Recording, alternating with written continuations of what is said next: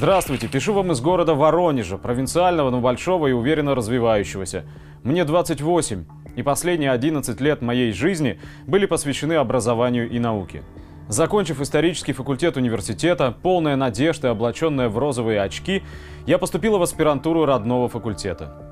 Три года прошли в постоянной работе, в архивах, конференциях, написании научных статей, предзащитной суете. И вот, наконец-то, мир, встречай готового ученого.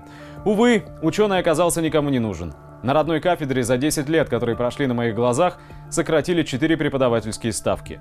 После бесконечного рассылания резюме, хождения по вузам, я убедилась в том, что местничество, система назначения на должность в соответствии со знатностью рода, отмененная в конце 17 века, никуда не делась.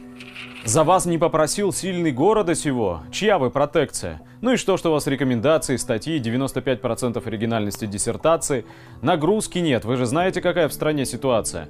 В то же время на моих глазах вузы и в элитные школы, по звонку тех, кто лучше всех, наверное, в этом мире разбирается в науке и преподавании, брали вчерашних студентов без опыта работы и степени со сплошными тройками в дипломе. Сейчас я работаю в школе за зарплату 12 тысяч рублей за полторы ставки. Здесь никого не волнует качество преподавания предмета, здесь всех волнует только рейтинги. Рейтинги, которые можно получить за участие в Олимпиадах, за интернет-конкурсы, за выступления на педсоветах.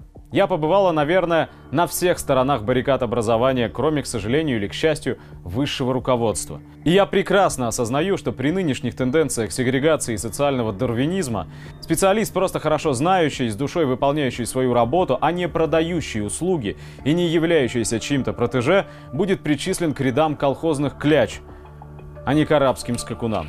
Без образования нет жизни, без учителя, педагога, преподавателя нет образования. Платить учителям достойные зарплаты? Позвольте, они же должны одеваться в детскую любовь, платить за квартиру благодарности учеников, питаться вкладом в науку. Что самое страшное, так думают не только чиновники, так думают родители тех, кого мы учим.